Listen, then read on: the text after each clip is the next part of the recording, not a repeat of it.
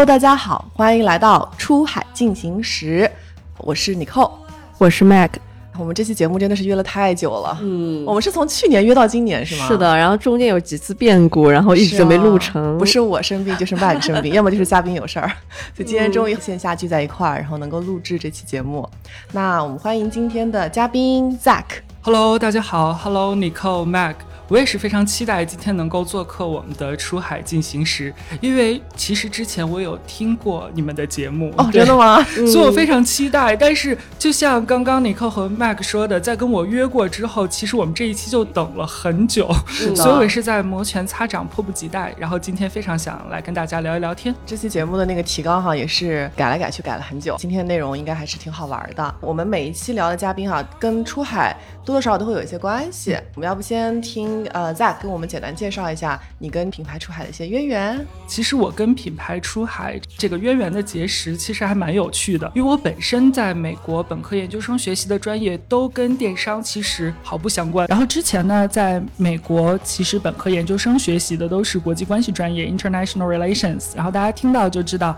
这个专业可能是偏政治的，可以说跟品牌出海听上去一点关系都没有哈。那随着我与真实的社会的这个距离越来越短，然后我自己也会对于我的兴趣爱好有了一些新的认知，发生了一些改变。我觉得自己不仅仅是对政治感兴趣，我可能对于社会的其他层面也会感兴趣，甚至我觉得，哎，好像国际事务并不等同于国际政治。我觉得其实我们可以做一些其他的一些事情，然后既能展现自己的想法，又能体现这个国际化人才的优势。是。然后，那么回国之后呢？我自己其实当时的想法特别的简单，说实话，也可能比较幼稚，就是蛮想进一些大厂，然后赶上互联网这个快车的。嗯，为什么呢？因为我觉得目标很明确，跟我当时一样。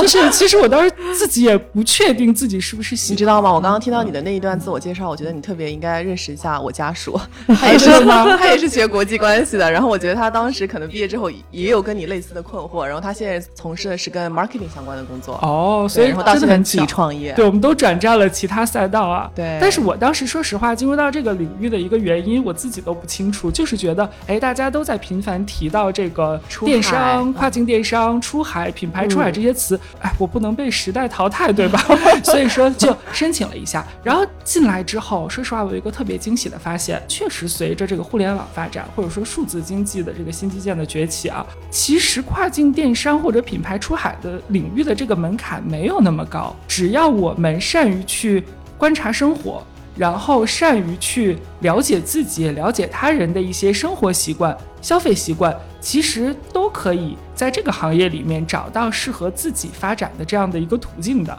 我觉得我特别喜欢你刚刚那些感悟哈，对于一般人来说，其实是一个职业的困惑。后来我觉得你理清了自己，包括跟世界的一些关系，然后又把自己原来所学的这些东西，我觉得是对于做现在事情其实是有一些优势的。呃，在回国之后，其实也是有幸，然后加入到了去孵化一些年轻的品牌出海创业者的这样的一个孵化项目当中。然后我发现，其实我们众多的一些创业者。都是具有自己的国际化背景的，然后我们可能都是之前在国外接触到一些品牌，然后比如说 Alter，然后比如说 Alberts，甚至说有很多当时留学的一些女生朋友，他们会去买 Shein 的衣服，但是我们当时都并不知道他们来自中国。然后回国之后呢，又使用了这个完美日记，对对吧？然后云鲸这个扫地机器人，然后喝着三顿半咖啡，我们也蛮期待说中国的 D to C 品牌能够。走到海外的，然后能够与我们海外的朋友们一起共享，可能就是这些机缘巧合吧，然后让我与这个品牌出海赛道有了不解之缘。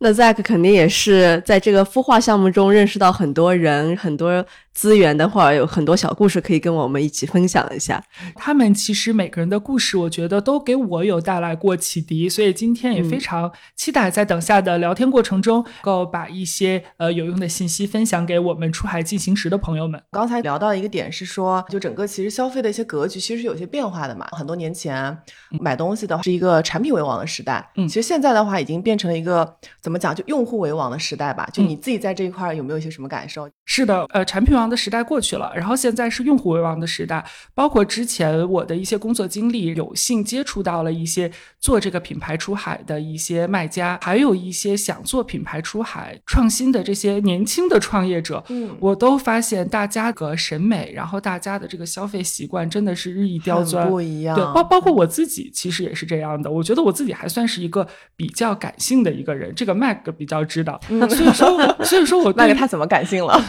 那就是各种 emotional 可能会 各种 emo 是吗？对，我觉得大家现在可能在日常生活中，比如说我们会面临到一些职场压力，对吧？会遇到一些感情困惑，都会大家有一些日常 emo 的，对吧？对。但是与我们在生活中就是接触非常紧密的，可能就是我们会用到的一些商品。那么我们就希望我们所用的这个商品能够体现我们的一个性格，然后能够彰显我们的一些想法。然后每个人听起来很 Gen Z，嗯，对，这就是 Gen Z。我想说的，Gen Z 的这个消费习惯和审美都在日益刁钻。然后，那么我们怎么样去迎合他们的这个审美？其实，各种这个品牌的这个创建者，甚至说一些想去做品牌出海的一些创业者，他们都在每天绞尽脑汁，然后想对想让自己的这个新的品牌、新的产品、新的品牌故事，能够在 Gen Z 这些非常 picky 的消费者面前能够闪亮登场。嗯，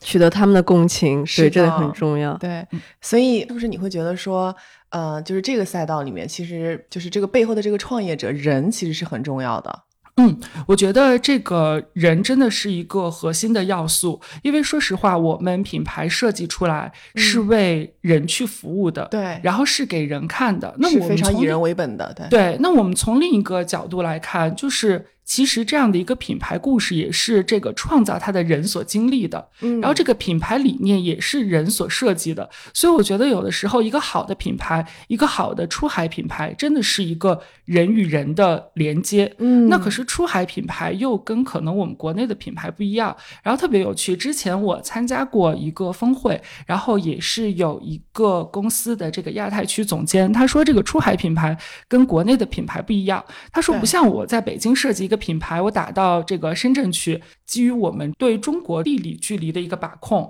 还有对于中国市场、中国消费者的一个了解，其实是很好打的。可是对于出海品牌来讲，其实不仅仅只是说我把我的品牌打出去，它更重要的是一个我去了解海外消费者、海外人群的过程。所以说这个难点，我觉得还是存在的。明白，对，这其实也是我们很多原生的中国品牌，就他想要去海外，他面临的一个。很大的一个挑战吧。对的，对的，这个话题我对他们可能刚刚创业，但是没有在海外的有些经历啊，什么他们海外的资源不够，他们就会导致这方面的欠欠缺。因为刚刚有聊到，其实很多的创业者嘛，但其实可能也是有很多年轻人他想要去加入这个行业，就就业，嗯，就是就是他们的一些国际化背景，是不是对于 D to C 这个赛道来说也是？你觉得很重要的，嗯，我觉得特别特别的重要，因为我之前我说实话，这个结果挺令我意外的，嗯，因为之前我有幸参与到这个品牌出海的这样的一个孵化项目当中啊，然后我们就像大家设计品牌一样，我们这个孵化项目它其实也是个产品，对吧？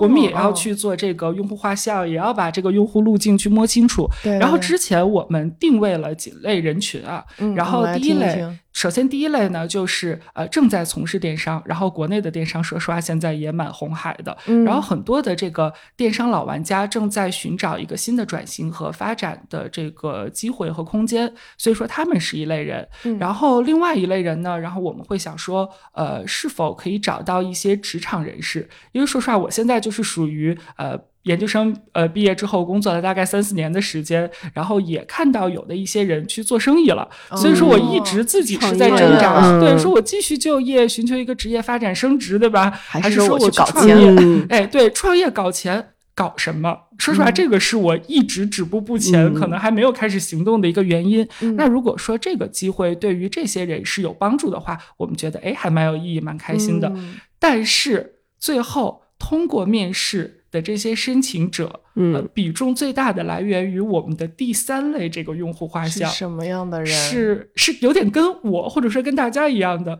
是我们把它定义为国际化人才。这个其实有点、啊有点自己贴了个标签有，点有点像在夸我们自己啊。但其实我具象的话说一下吧，就是国际化人才听起来很光鲜啊，但并不一定说呃，就是你一定要带着什么样的光环。我们只希望说，通过你之前的留学背景，或者说游学背景，或者是生活背景。对工作背景，甚至说生活背景，对吧？然后我在国外突然想放松，然后呃，在某一个国家的小镇待了半年，然后只要你观察到了当地消费者的一些行为习惯，我们就觉得这些人很适合。那为什么很适合？首先就是我们的基因，我们还是来自中国，对吧？我们知道我们中国是一个是世界上唯一一个 cover 了最全供应链类目的一个国家。对所以说我们知道我们中国的这个供供应链资源还是比较强大的，我们有这方面的自信，对吧？然后我们可能在日常生活当中，特别是之前我在杭州那边工作嘛，然后有跟一些这个江浙沪一带的这个海归朋友们又重新聚集起来了。嗯我发现他们对于现在中国供应链的一个发展现状，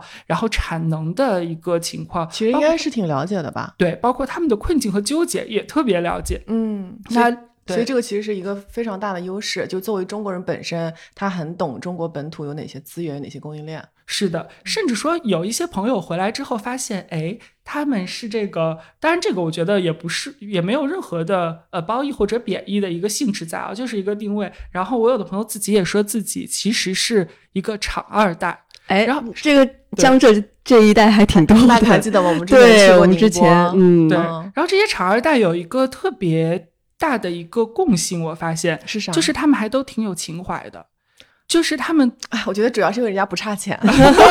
对，因为在金钱的基础上，我就可以 就是玩弄一下情怀了，就是？厂二代的那些老板们，你会发现他因为比较富裕了，然后确实家里有厂，他其实想搞点不一样的。对，嗯比如说能不能搞个品牌啊，能不能就是做点不一样的事情？是的，那这个不一样的事情，搞想搞点不一样的这个事情啊，这个重任落在谁身上？可能不落在厂一代身上了，因为我很多的朋友，他们就聊，他们说自己的爸妈其实已经为自己的这个家庭挣了第一桶金了，铺好路了。对，但是随着现代的这个发展，比如说时代给了我们这个红利，我们得接，我们要去赶，是吧？对然后所以说，他们希望说自己的这个厂子，然后能够完成一个数字化的一个转转型。型然后他们会发现，哎，就是爸爸妈妈这一代发现说，哎，我们想养老了，然后我们不想养老的话，脑子也跟不上了。那我们这个给你提供了非常好的教育资源，然后你也出去就是开拓了自己的事业，增长了眼界，那你能不能来接手这个摊子？生意。那对于他们自己来讲，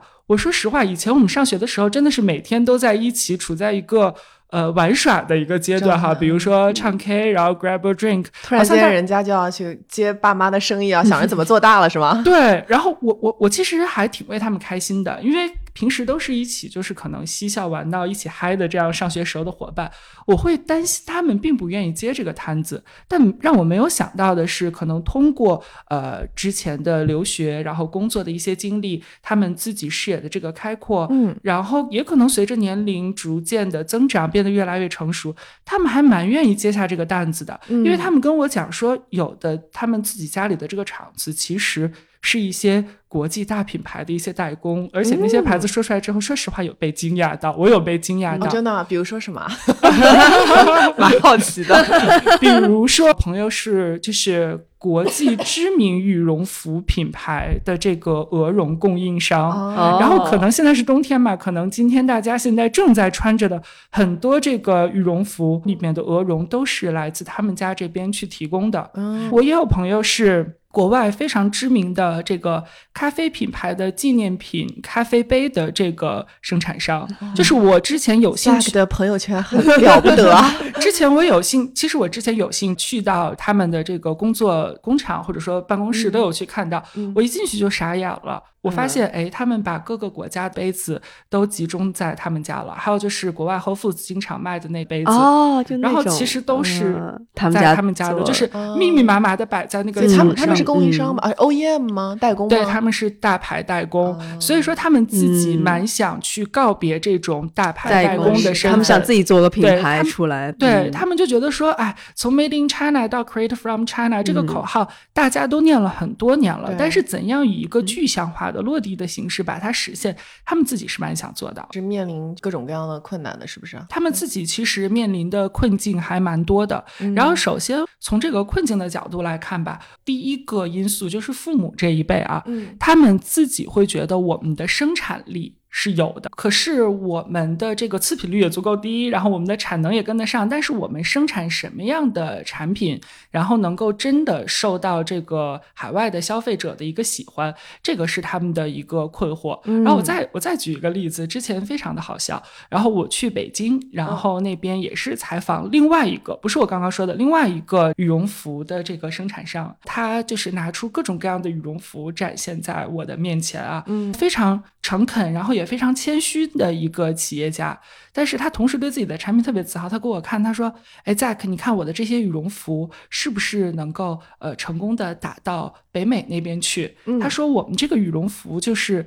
对标这个 Canada Goose，就是对标加拿大大鹅的。然后我当时其实我自己一开始我是不太忍心跟他说出这个真相的，真相是什么？真相就是，首先他认为除了中国以外，所有的国家都是外国，然后所有的这个外国，不管是什么样的国家，大家的这个穿着风格都是一样的。因为我看到他的那个衣服，嗯不管是从颜色，不管是从款型，我第一个脑补到的人群应该就是一些俄罗斯的一些中年女性，就是俄罗斯，就是就对，就是可以给我做这个呃面包，做这个俄罗斯这个叫大列巴，对吧？那个面嗯包的这个俄罗斯阿姨的。然后你为什么会觉得自己能够打入北美，能够打入美国、墨西哥或者加拿大市场呢？甚至说，为什么你会把 Canada Goose 当成你的 competitor 呢？是怎么来的呢？对，嗯其实你的这个产品从各种各样，它就是有这样的一个壁垒，因为他自己只是单方面的对于我自己的产品非常的自信，嗯然后他对于自己的这个产能是非常的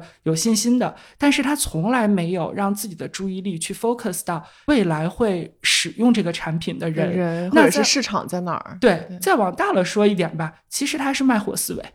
他还是生活在产品王的时代，对他没有就是过渡到刚刚你扣提到的这个用户为王的时代，嗯是这个样子的。是啊对，中国人其实是回到刚刚那个话题哈，其实比较了解中国嘛。另外就是刚刚我们其实也聊了，就是他们其实非常的呃能够洞察海外的这些用户行为，因为大家在那边生活过嘛。那这个大的这个赛道当中，我觉得近几年也有一些资本也是慢慢在关注这个赛道。嗯就是你这个你同意吗？或者是有没有一些东西也说一说的？这个是的确的。然后我同意的点是因为我其实有跟一些这个资本，特别是一些深耕 D to C 领域的种子天使投资人聊过。嗯，对，然后我之前有问到他们啊，我说我看到一个推文，然后之前形容的蛮振奋人心，同时觉得蛮夸张的，就是呃。说这个品牌出海新赛道是资本主义的狂欢，然后我说你们真的有关注吗？然后他们说是有的，嗯然后我说你们为什么关注？我说你们为什么会看好？说实话，D to C 新的一些品牌的一些公司不就是初创公司嘛？嗯我说你们完全可以去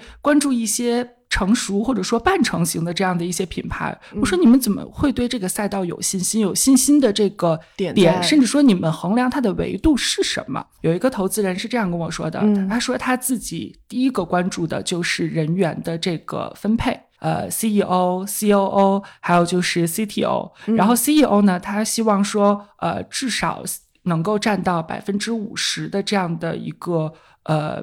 就是有享有这种话语权的这种人，不管是一个还是说 co-founder 两个、哦三个这样，他说至少能够占到一个百分之五十，对于一个初创公司来讲。那也就是差不多四分之一嘛，嗯然后他说希望这些人，然后是有一个主导权，然后是能够在策略方面有一个方向的一个把控，然后对于不仅仅只是前端的这个信息，他希望说对于前瞻性的一些信息，就是下一步这个消费者群体的审美将怎样变，然后现在有哪些他们消费习惯或者说使用产品习惯的一些苗子出现了，他都希望说作为 CEO 的这些人能够看到，然后同时具备一些呃这个 external affairs 就是外联的这样的一个能力。这个 COO 就是 organization 去掌控整个的一个全局，说希望说我们整个的一个工作效率都能够被带动起来，然后包括 CFO，他是希望说 CFO 的。这个调动是能够在 COO 这个之下去管理的。那 CTO 的话，其实就会涉及到一些科技方面的一些应用了，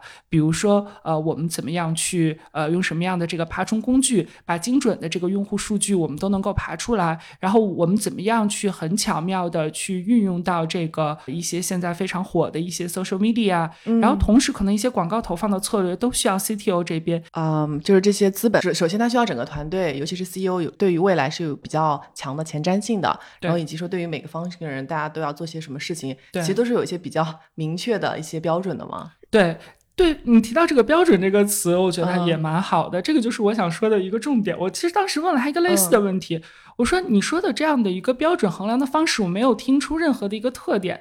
我说虽然说我不是投资人，但是我觉得可能对于投资方面，或者说呃对于团队组成方面比较关注的一些人，我们去到一个初创公司都会聊这几个方面。我说他们最看重的点有什么特色？那跟 D to C 品牌出海有什么关系呢？他说我最看重的就是我上面说的所有的这些人员分工，我都希望它具有国际化的一些背景。嗯，对，他说我特别的希望说能够让这些所有人都带着自己的这个国际化背景，再去实施自己的这个工作，这样子他的一些工作才能够跟海外的一些消费者去接轨的。而且他也跟我分享了一下，就是他之前投过一个呃电车的这种呃能源充电桩的这样的一个，哎，这个东西现在特别火，对，特别火。然后是特别是对于一些特别环保意识特别强，然后非常希望说能够利用新能源的一些欧洲。国家这个是非常火的，然后他曾经投过这样的一个团队，然后他给我看了一下那个团队的构成，然后我觉得那个团队的构成并不是说那不管是 CEO、COO 还是 CTO，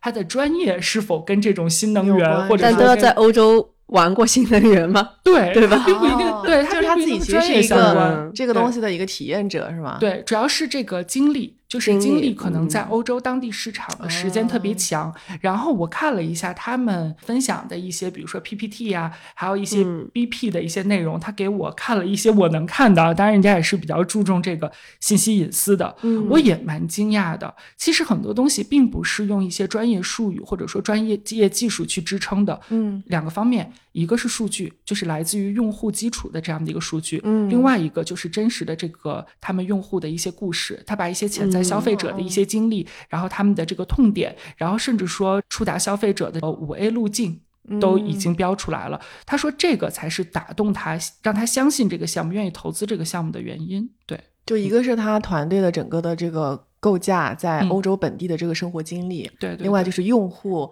用了这个之后的一个真实故事反馈，是吧？对，而且这两者是相连的。就是说实话，没有第一点这个在欧洲生活多年的经历，第二点是搞不出来的，出来的。对对对，嗯，就是先深耕到用户，然后再把这些信息吸收过来，然后用于去深耕产品。对，嗯，我觉得这个非常 make sense，因为我我家属不是也在创业嘛，然后他们那个团队其实也很小啦，没有几个人，但是其实每个人都是咱们今天聊的比较国际化的背景，就每个人都是在国外生活，正好他们做的这个产品本身也是他们日常就是会去消费的东西。就会有自己的很多的体验体感在里面，所以再当他去做这个产品的时候，一方面他能够知道怎么样的去把更好的体验带给用户，另外投资人也会觉得说，哦，你本身你自己就是这个产品的代言人，嗯，对，投资人肯定觉得你这品牌要出海的话，如果。团队的背景都是海外生活过的话，那以后做那个本地化会更加的，就是能够融入当地的这个文化。麦哥说的这一点特别好，我觉得就是你们刚才提到一个词，说代言人，对不对？然后我之前自己特别信服一个美国户外家居品牌，叫啥？啊这个可以说这个是 Alter，然后就是在各大这个峰会上面，其实都会信，然后也在领英上面 有这个 跟这个 Alter 的这个创始人刘家科建立了联系啊。就是我自己是特别喜欢这个户外品牌的，为什么我？喜欢，然后我是觉得他做的就是美国的户外品牌，这个就跟我在美国的时候去参观一些美国家庭，然后在他们们的后院一起吃 barbecue，或者喝这个 sangria，或者说吃甜品的时候，我做的那个户外家居是一模一样的。它给我带来了一个这个。场景化让我觉得，我看到他的这个宣传广告，我看到他这的这个家居，我觉得我就回到了美国加州朋友的这个后院当中。然后，但是我一开始为什么愿意去看这个品牌？说实话，他们的这个不管是创始人还是团队的一个背景，真的起到了一个很好的代言人的作用，就是与我这个消费者与我这个观众之间，其实 build 了一个 trust。因为刘家科其实他就是很好的掌握了一个品牌出海的这个铁三角嘛。嗯，然后这个啥意思？这个是品牌出海的铁三角是这个样子啊。之前我们总结就是，首先就是你要是最好是来自中国，或者说以其他的形式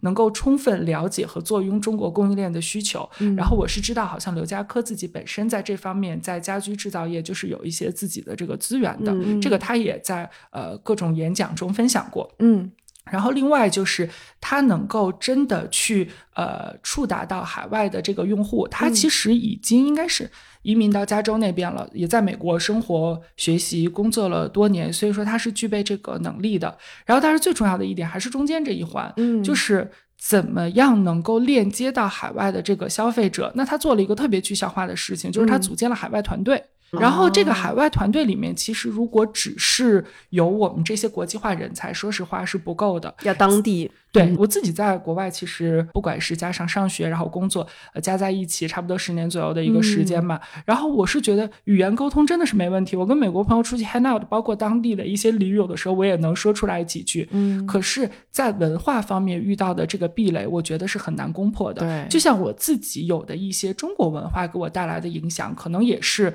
呃，他们跟我相处多年无法去理解的。对对。那么组建就是利用好本地化的这个资源。组建一个本地化的团队就非常非常重要，但是刘家科做到了。然后刘家科其实也是利用自己后来去美国的这个语言能力的提升，对吧？然后在当地人脉资源的这个拓展就组建成了。所以这个地方我还蛮想给就是想去从事品牌出海的这些国际化人才一个小提醒的，我们。在了解这个海外用户的这个消费习惯，这是第一步。但是真的想把这个事情推进下去的话，其实是需要自己的力量是不够的。对，其实需要当地的团队来做。当地的一个对对，因为很多文化的东西，比如说像刚刚你讲的，在海外 even 生活了十年，但是还是有一些文化的东西是没法去攻破的。对，是的。但是这个这个我们还是有优势的。像其实像很多的一些这个国内供应链的这个企业家就跟我沟通过，他说他们也知道，当然只要。本地人来做这件事情更好了，是吧？就是这个笨道理大家都能清楚，但是他们其实也做不到。不管是从语言方面，还是从一些沟通的习惯，甚至说捕捉这些人才的方式，他们也做不到。他们也蛮需要这些国际化人才的，所以在他们眼中，其实国际化人才还是蛮炙手可热、蛮抢手的。对，好的，我们学国际关系的朋友们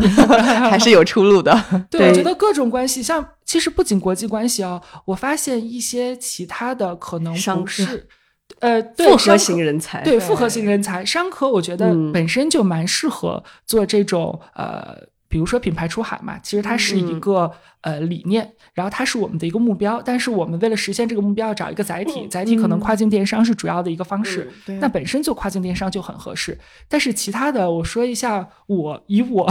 可能为典型代表的一些中国留学生在国外蛮不会去选择的一些文科专业，然后还有就是艺术类专业，还有其他的一些可能需要呃更多意识形态层面加持的一些人文学科，比如说哲学、人类。学等等的，如果说你想从事国际化的一些工作，但是你会觉得自己当时因为兴趣使然，因为当时年轻气盛选择的一些偏门专业，就是不得不向现实低头，但又不想处在这种纠结的时候，我说实话可以 keep an eye on 品牌出海这个赛道，哎，因为其实我们的一些感知能力，然后我们的一些。共情能力，我们的一些观察能力、倾听能力，都能够很好的呃帮助我们在品牌出海这个赛道发挥优势。我特别喜欢你刚刚说的那一系列的词，嗯，是吧？这些词其实说实话，其实是一些非常细微的东西，我们可能会更有觉知吧，就是注意到。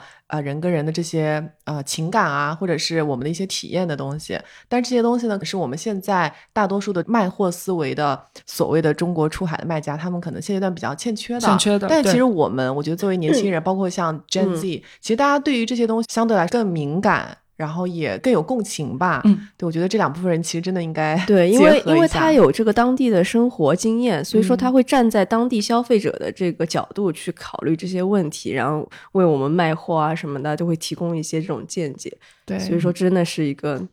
连接的桥梁。对，而且这些年轻大家都在海外生活读书过，其实是有。就比较强的国际化视野，然后我觉得从心态方面也是比较 open minded 的，大家可以去就是接受这些新鲜的事物，有不一样的声音，有有不一样的这个说法，就是能能够把这些东西跟我们现存的这个，就比如说供应很好的供应链资源啊，如果把它能够很好的就结合起来，那其实我们的产品出海，我们的这个品牌出海，其实真的是可以做得更好，哪怕有很多可能性，哪怕到最后期到当地找一个那个 agency 帮你去做 marketing 什么的，也是都需要。国际化人才去做一个这个沟通桥梁，然后去带动美国，比如说当地的这个 agency 怎么帮你做 marketing，都需要有这个就是连接的这个桥梁去去沟通。对，你们两个说喜欢我刚才提到那些能力，我还蛮开心的，是吗？因为说，因为说实话，这些这些能力蛮。蛮像 soft skills 的，对这些能力，它没法用不是一些 KPI 或者是 quantify 的东西去量化。但是我个人觉得这些能力是很很重要的。就很多人听到说自己在 data 方面，比如说会 Python 会 R 的时候，然后我自己其实还蛮心虚的，就觉得自己可能擅长的东西真的是太 soft 了。但是我觉得这些能力，如果说能够找到一个机会让我们去释放自己的能量，我们是很开心的。而且我周围说实话，还有一些人真的正在释放自己的这个能量。我我分享两个小例子吧，就是之前我有一个就是孵化项目中带的这个学生，然后他也是我的朋友，然后之前是在纽约那边去学艺术的，然后后来就是一直给他的一些朋友，然后去拍摄一些照片，然后有一些甚至他不认识的朋友，我的朋友都后来知道了他的名字去找他拍照，但是他自己其实。并不是非常的这个开心，为什么？因为他自己说过自己是本身是学艺术的，然后就是摄影这个方面，他不想去 narrow down，不想去让自己未来发展的这个呃道路被缩窄。他觉得自己是在应用自己擅长的这个技能了，但是并没有很好的去彰显自己的一个想法。然后所以说他蛮想去找到这样的一个机会的。然后直到后来他自己开始做品牌出海，他做的是那个巴洛克珍珠。哦，对对对，然后他这个巴洛克珍珠，他自己首先他可以应用到自己原本有的这些硬性技能，这些 skills。说实话，后来很，你懂得品牌出来刚刚创建的时候，初创公司资金还是蛮有限的，所以说很多一些宣传的一些海报啊，然后包括一些他就可以自己来弄，都是自己来弄的，而且他充分发挥了自己的优势。对他最他觉得最重要的是，他并不觉得累。因为说实话，如果让别的一些特别专业的大机构去做，他可能自己还不满意。但是现在他可以充分彰显自己的想法。然后另外一个，他觉得是这个品牌出海赛道帮他摒弃掉了一些留学生的无奈。他说他学艺术的就觉得花了家里的很多钱，对，但是回来之后就一直觉得说，那我是不是应该把家里给我花的这些教育经费，对，考虑一下哦，哎，我把它挣回来。哦，那怎么挣？然后或者说自己也学到了一身本领，但是如果说回来之后，呃，学艺术嘛，找不到工作，然后家里还是给他安排了一个工作，按部就班，朝九晚五的去上班，他会觉得是不是？浪费了自己这么多年在海外留下的汗水、付出的艰辛，他觉得自己是就是午夜梦回。他跟我讲，他说他在反思，这真的是自己想要的吗？啊，听到这一段，我自己特别的有感触，我都听得都要流泪了。他说，直到自己，我觉得这位年轻人他有这样的反思，真的还挺好的。对对对，他是就是可能学艺术的人，就在思考人生了。对他总在反思艺术家们嘛。然后他自己就讲说，他之前拿到这些珍珠的珍珠的时候。他可以利用自己所学的一些艺术史，然后去。把这种复古的这种理念放到这个珍珠之上，他说，其实，在国外，特别是在这个英国和欧洲的一些国家，大家是非常喜欢这种有底蕴、有历史、有故事的一个产品的。这也是为什么一些卖 boutique 的这些产品，这些 vintage store 特别火的一个原因嘛。大家对于古着啊，对于中古的一些产品还是很感兴趣的。同时，再加上对于当地消费者，说我怎么应用这个饰品，对吧？我有不同的场景啊，有职场。然后有周末跟朋友的这种比较 casual 的 party，、嗯但我也有一些正式参与 event 的风格。那他嗯真的有观察到这些，把这些呃形状各异的珍珠设计出来，所以说他会。当他看到有人去选购这些产品，甚至说给自己一些回馈，用这种场景化图片的方式给自己一些加秀的时候，他是很开心的。嗯但他自己都很感谢自己的国际化经历了，因为说实话，在中国他会觉得说，我们是不是想到说，哎，珍珠是不是妈妈一辈的人哎在跟自己的姐妹打麻将的时候才用，对觉得场景很单一，但是。国外的一些，比如说 event，然后 party 也分很多种，对不对？嗯这些东西如果是他没有出国的话，是他了解不到的。特别是做电商，你要去做一个场景化，就等于说你得把拍好啊，不管是做视频还是图片，还真的是让消费者有这种身临其境。我戴上这个珍珠会嗯参加什么样的场合，对特别有用。对他这点就但是但但如果他没有在那边生活过，他就做不出这些，他就不知。道说可能会有这样的场合 A 场合 B 场合对 C。嗯，对，哦然后后来我就给他一个反馈，我说我觉得，我觉得这姑娘好棒啊！，对我听过一嗯句话，我说 D to C direct to consumer 是 ends with C 的，然后我说你是真的做到了 ends with C，然后 C refers to consumer，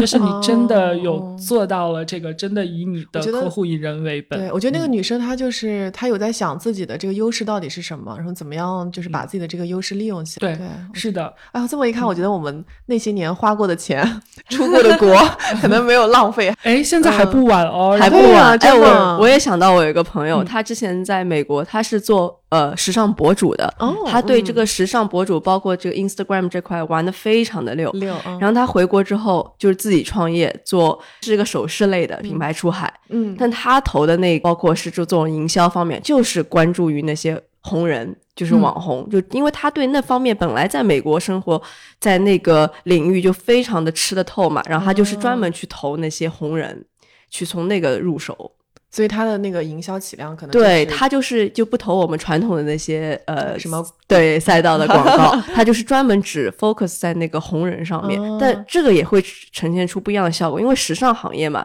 如果只就特别关注一些呃可能体量不是很大的那些博主，这种比较稍微小的，但是它很垂直，他的那个消费者非常的那个忠诚，嗯，所以说更有可能会买你那些你那些首饰啊或者那些产品，用户粘性很强。对，粘性嗯很强，所以这种都是你看，也是要在那边生生活活过、了解过，就是那边有这个经验，然后才会现在选择一个比较合适的一个投放赛道。对对哎，麦哥刚刚提到就是这个网红博主，然后刚刚还有聊到 agency 是不是？嗯突然让我嗯想到一个事情，蛮想分享给大家的。之前其实我也有跟一些呃有国际化背景的朋友分享过，然后他们就是。听完之后都感觉热血沸腾，嗯。然后回家思考两天之后，然后又来找我，又是愁眉苦脸的来找 我，又有很多新他说：“我。觉得你说的有道理，然后是甚至说我、嗯。我的初衷是很 match 嗯品牌出海，嗯。或者说从事品牌出海的国际化人才，大家这个共同初衷的。可是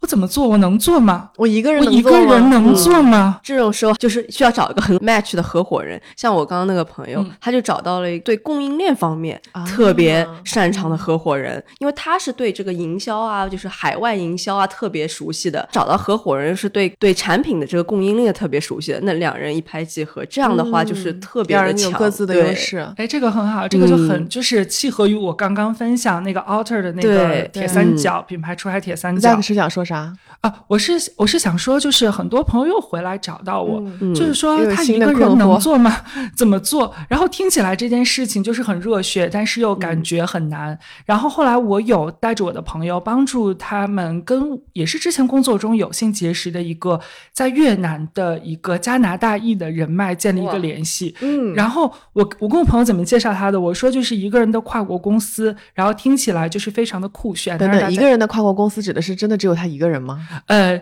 从呃这个本质上面来讲，真的是嗯只有他一个人。但是当然，从这个劳动力的分配来讲，这个是不可能实现的。对那他是怎么做到，怎么把这些资源应用起来的呢？我就跟他讲，我说这个加拿大裔的这个非常聪明的一个多年跨境电商从业者，现在摇身一变，已经成为了一个。品牌出海的这样的一个创业者，因为他已经成功创建了自己的品牌。他是怎么做到的？他来自加拿大，然后他对于加拿大人的这个消费喜好是有非常清楚的一个了解的。然后他之前在中国留学过，然后他说他从小就是就喜欢呃搞钱，然后他的 他学了一些中文，然后他跟我说他就是像中国人说的，他就是那种钻到钱眼儿里的人。所以说他一直在发现，然后。中国，比如说他看到很多 Made in China 的这个东西，现在来到中国，他要到底就想看一看中国的这个供应链是到底有多强大，对。然后之后呢，他又有幸去到了这个越南，他觉得越南非常适合，非常宜居。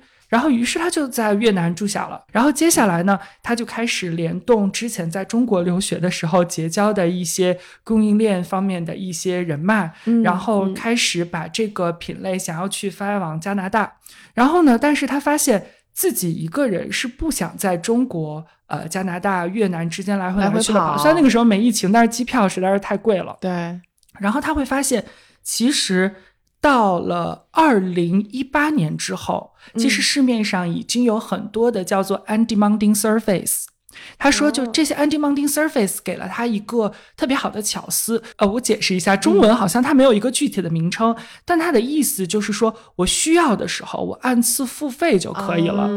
对他有这个他的巧思跟这个也相关，就是他说我知道品牌出海要有一个完整的一个闭环，对吧？然后首先我要去对于我的用户有一个了解，然后他自己这个只能够去了解用户从信息方面，对吧？但是数据方面他是不会做。的，然后所以说少了一个数据的人，然后之后呢，进货这方面去联络供应链资源，他又需要一个这样的人。之后呢，他如果想要去把它运到加拿大，物流方面、邮寄方面，他需要一个人，对吧？然后海外仓像你提到的仓储需要这样的一个管理的人，包括售后，对售后，然后还有我怎么把这个曝光打出去，网站怎么去建站，对吧？然后网站怎么样去设计，这这难道不需要一个团队来做吗？对，还有一个 social media 的这样的一个或者都包出去的人。他说：“我就是自己想去做一个品牌而已。如果我要是真的把这些所有人都雇了，那我之前做电商挣的这点钱就都赔光了。嗯，但是他发现其实现在各种各样的 agency 很多，就像对，都 Mag 刚才说的，比如说他现在想要去包一个海外仓，其实是有这种 undemanding surface 的，然后按时间去支付的物流。像我知道也有一些物流公司现在做的非常非常的成熟，然后甚至说疫情期间发生了一些特殊的情况，然后在清关方面的一些政策有变动。”后我们可能时效方面，包括这个物品的安全，我们需要给它消毒。现在这些物流公司都做得非常好的，网站的这个建立，对吧？然后再往前说，消费者这个洞察这方面需要有一些人去给他抓数，提供这样的数据报告。还有就是到后期，刚刚麦给提到你的这个朋友，就是 KOL 怎么去导流，这些人都是有的，而且都是 undemanding surface。所以说他自己在。越南，它形容就是可以喝着啤酒，然后吹着这个海风，享受着海鲜，然后同时可以把自己的这个跨国公司运作起来。天呐，都是外包出去。对，他说这个外包出去，对，都可以对，然后我们就觉得他真的是就是很聪明，然后同时自己做一些小而美的东西，比如说睫毛，对吧？大家都知道，就是可能欧美女生她们的妆感会更重一点点，然后她都是做这些东西，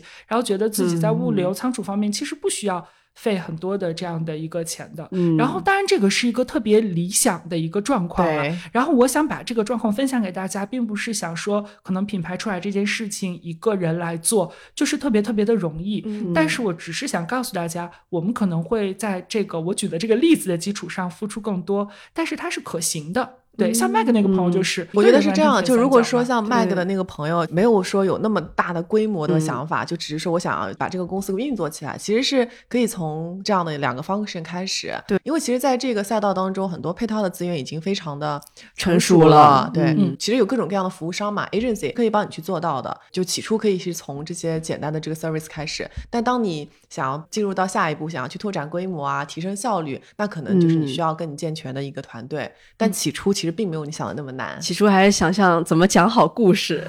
对对，这个有我好像有一个朋友，他是正在实操这件事情哎。嗯，其实他跟我一样，他是我学国际关系的一个小学妹，然后他也是之前从事想要去从事一些国际新闻方面的一些工作，对，然后但是也是。可以说是层层碰壁吧。嗯然后就是在国外，他其实只是想要一个工作签证留下，然后他自己的能力是完全符合一些相应的公司或者说国际组织的标准的，嗯但是一直没有找到愿意去赞助他工作签证的这样的一个公司。哦，这太可惜了。对，然后回来之后，他就发现，OK，自己成功的陷入了内卷，嗯就是他觉得自己不差，但是其实也没有那么的有优势，因为说实话，大家的能力都不错。对吧？这是一个好事，但是这也是我们现在面临的一个挑战。然后他自己的信心其实是有锐减的，他蛮想找到一个地方去，呃，充分的发挥自己的这样的一个能力的。嗯然后于是他就有幸接触到了一个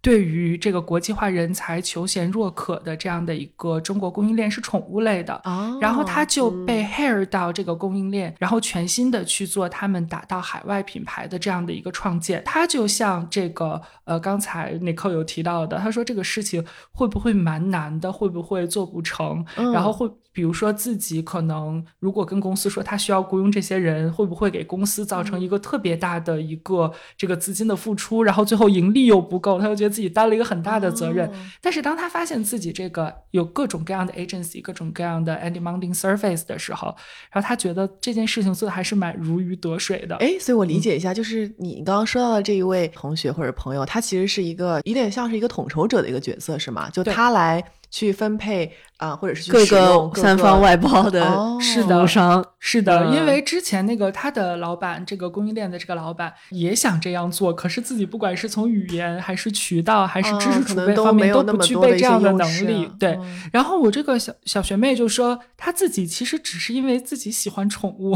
喜欢、哦哦喜欢喵，然后喜欢汪，然后所以加入了这样的一个公司。那我觉得特别好。对，嗯对然后所做的事情好像跟自己之前所学并不是直接相关，关系。但是他说从来没有任何一刻他觉得自己是不能做的，他觉得自己不管是在中国的生活经历，还是在海外的生活经历，都让他觉得这件事情是可行的。即使他觉得不可行的时候，OK。问朋友，问他同样在海外嗯留学过的这个朋友，海外有哪些资源可以联动？然后或者就是找各种各样的这种 agency，然后自己嗯形成了一个这个。我之前有的时候给之前的学生做分享，做过这样一页 PPT，、嗯就是一个人在桌子上面，然后周围围了各种各样的这种服务商，嗯他自己完成了这样的一个闭环。他说他现在一个人做不成之后，那就跟公司申请，说我再加一个人，然后不行就再加一个人。他说现在加到了三个人，但是未来还有可能加第四个人，随着他们整个的这个业务越做越大。嗯但是他说。这样好过一开始就去告诉公司，OK，我要设置各个部门、各个 team 都要做一个人。嗯我觉得很好的思路哎。对，因为我们接触到的很多在中国吧，就比较有经验的一些所谓的企业家，好了，嗯想要去打海外市场，面临的一个很大的困难就是我怎么样去组织我的团队。大多数的公司我了解到，可能他都会想要去组建一个就是相对来说比较全面的一个 in house 的团队嗯来做这件事情。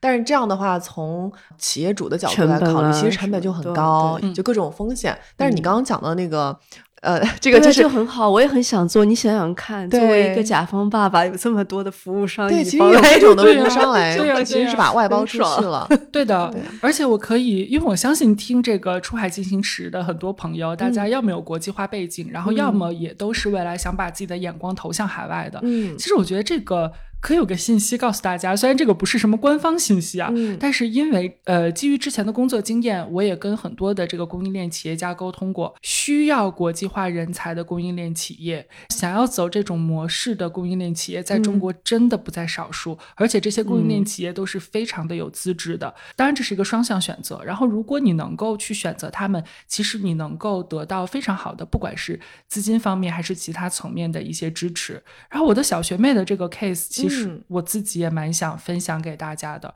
就是如果说呃，你基于之前自己的一个专业，把自己未来的一个人生去定义死了。我们都已经感受到这个数字经济时代吹来的东风了，为什么不给自己一些新的机会和尝试呢？然后同时就是我们要去，我觉得知道自己想要什么，知道自己适合做什么，这个特别重要。我相信很多现在就是跟我同龄的一些人都会蛮想去走属于自己的一条路的。那么如果说你不想仅仅去一个大厂做螺丝钉的话，嗯其实这样子的一个平台能够帮助你更好的彰显自己的一个想法的。对我不是说大厂不好，他有自己的一个优势，但是只是说人性格不同嘛。嗯如果说你想彰显自己的一些个性，是可以选择这样的一个机会的。最后就是从一个实际的角度来看，那你到了这样子的一个供应链企业，其实你的角色是特殊的对我其实想问，这个小学妹她现在是什么样的一个角色呢？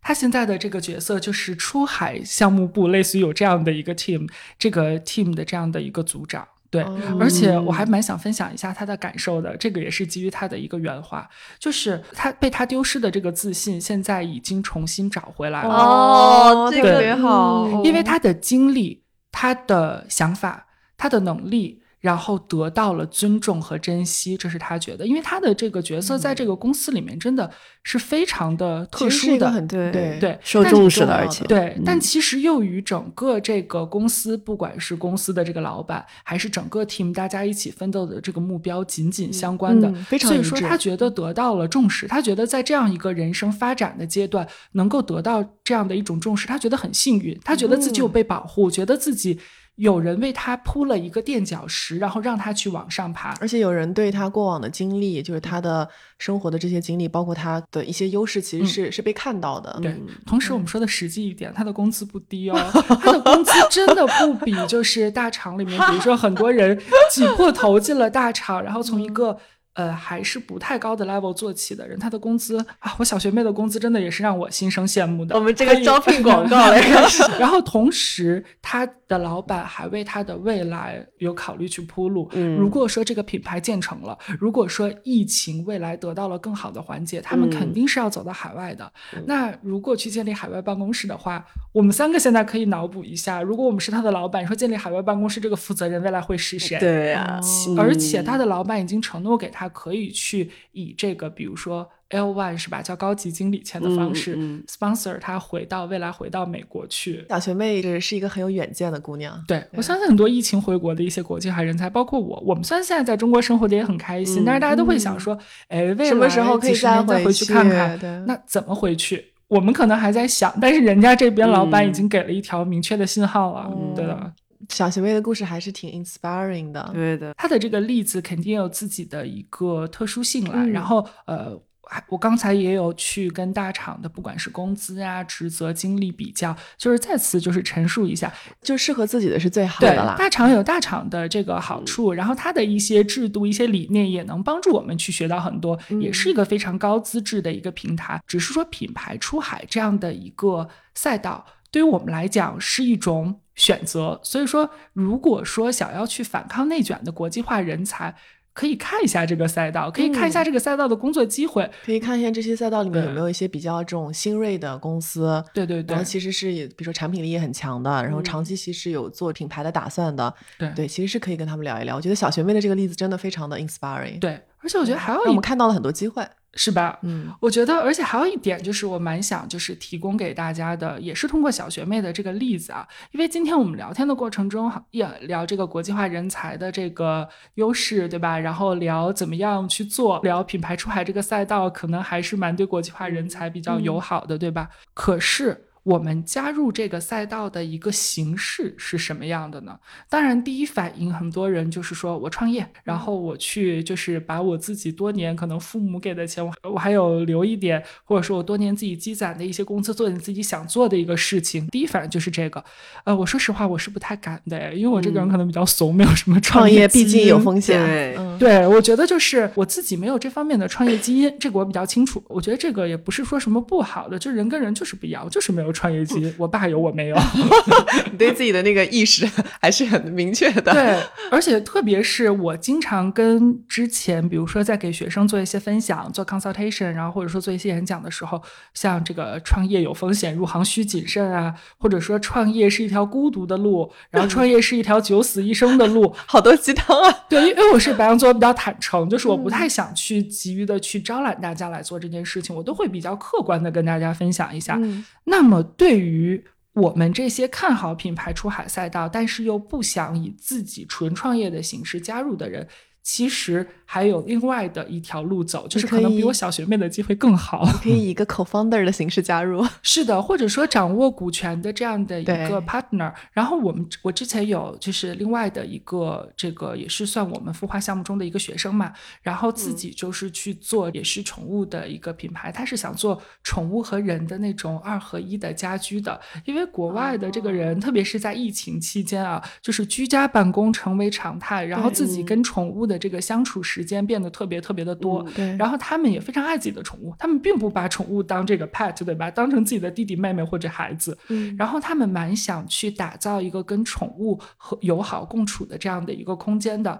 所以说他们蛮需有的人会选择购买一些，比如说有一个猫猫爬的这种通道的办公书桌。哦，结合起来了，哎，这很有意嗯思。很对，或有爱这个办公书桌的这个侧面是那个猫抓板，因为我我的同事很多人都养猫嘛，然后我们一嗯般开视频会议的时候，动不动就会有他的猫就是冲到镜头前来，就是猫其实是在他的书桌上的。但如果说狗也是有时候哦，但如果说有这样一个产品，就是我可以在那儿办公，但是猫还可以在那儿爬，嗯我觉得好有爱哦。是吧？我们三个都非常的激动，嗯现在聊到这一块，所以说我相信肯定很多海外的一些千千万万的消费者都会被这样的一个产品哦打打中的，对对吧？然后，但是他自己会觉得说自己一是创业的这个基金有点心疼，不想投入特别多，他还有这个想法，对，二是本身自己在海外是学数学的，然后觉得可能在这方面的一些技能还是想要一些参考，然后想再嗯。多学一些，嗯。但是同时又不想说浪费这个我直接就是去给别人打工，对吧？说实话，他嗯是一个海外名校毕业的，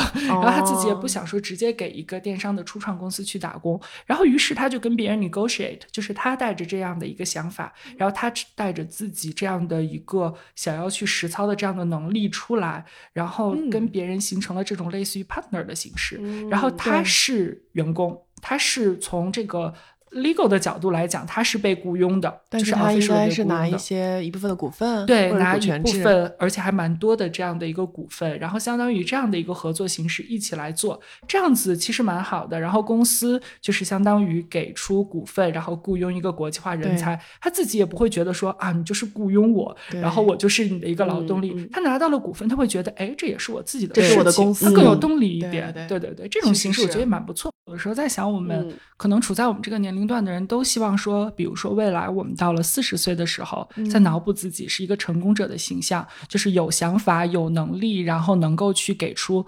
呃手下管理的人一些策略方面的一些指引。可是我觉得那个状态跟现在的我自己中间 gap 还蛮大的。慢慢来嘛。现在这个到四十岁还有很多年，但是就是感觉与自己现在这个每天想着去为了完成 goal、完成 quota、完成 KPI 的自己，中间的这个 gap 还蛮大的。那你说这个 gap 怎么去弥补？我们不能让这个 gap 永远在那边，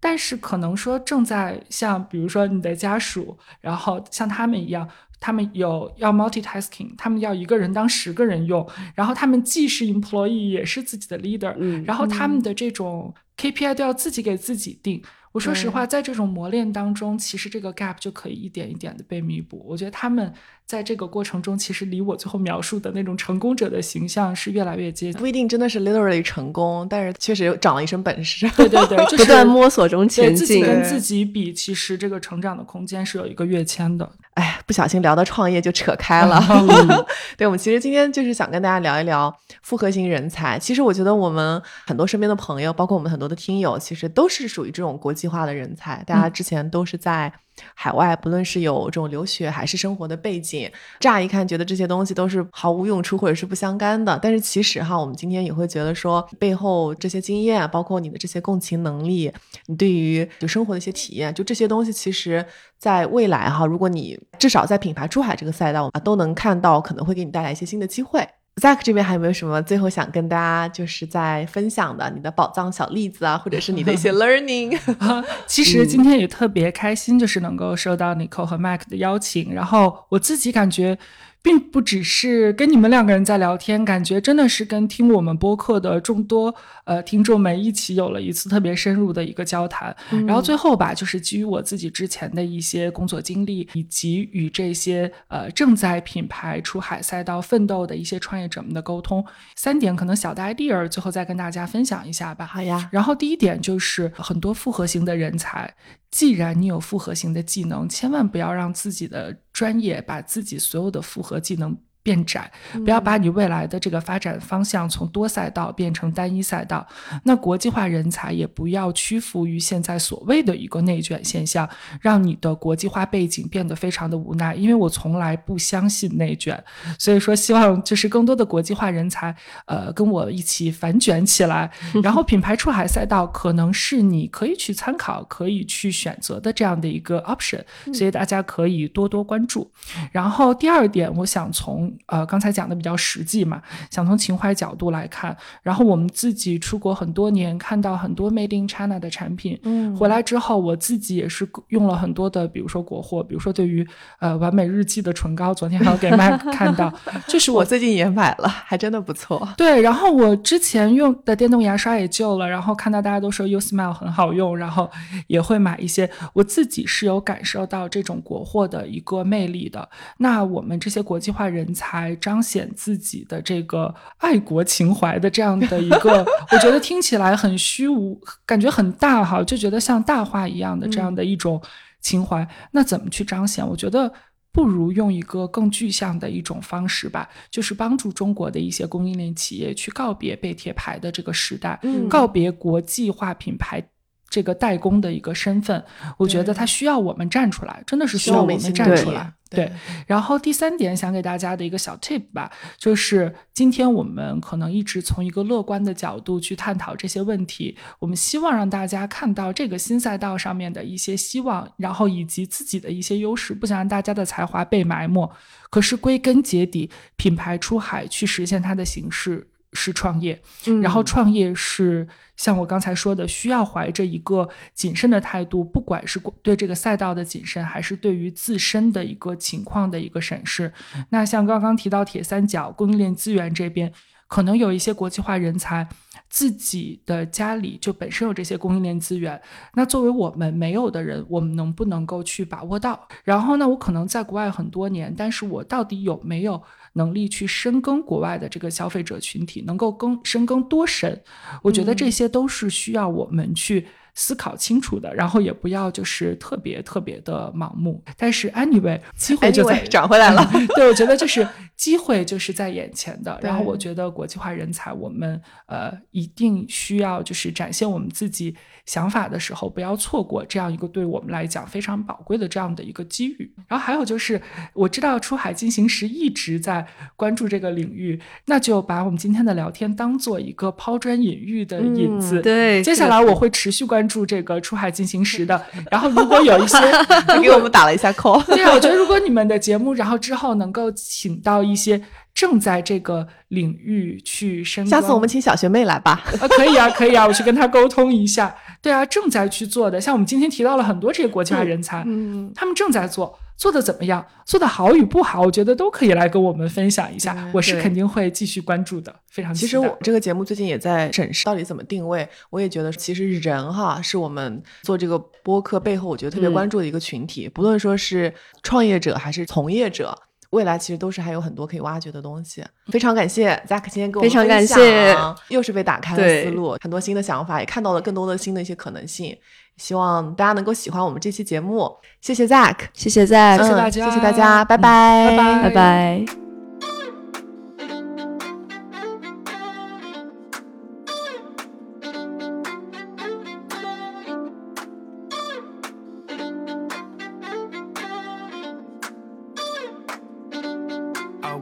stay south of the river with the chains and the gold. We could be out here together, but you had places to go. Watching the sunshine lace the grey.